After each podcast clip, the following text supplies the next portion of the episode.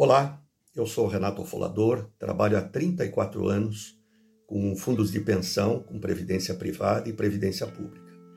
Criei a, o fundo de pensão da Itaipu Nacional, mas tive a oportunidade de criar o primeiro fundo de pensão para servidores brasileiros em 1999, que foi a Paraná Previdência. O modelo foi copiado pela grande maioria dos estados brasileiros e tem hoje como exemplo a Amazon Prev, o melhor fundo de pensão para servidores do Brasil.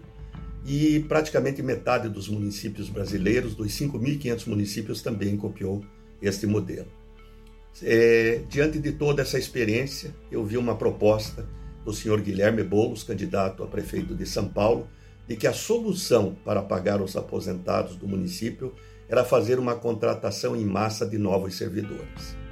Olha, senhor Guilherme Boulos, em primeiro lugar, o orçamento não permite contratação em massa de novos servidores, até porque essas despesas são despesas fixas e que impedem que sobrem recursos para fazer investimentos no município que tanto precisa.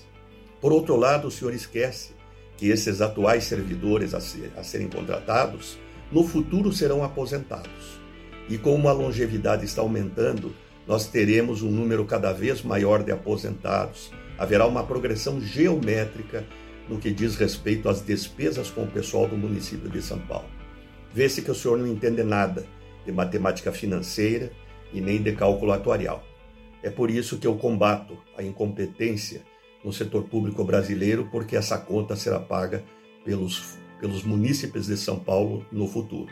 Eu não sou eleitor é, de São Paulo, não tenho partido político, eu moro em Curitiba mas não posso deixar de criticar a incompetência e a falta de preparo de pessoas que querem dirigir as nossas cidades, os nossos estados e o nosso país.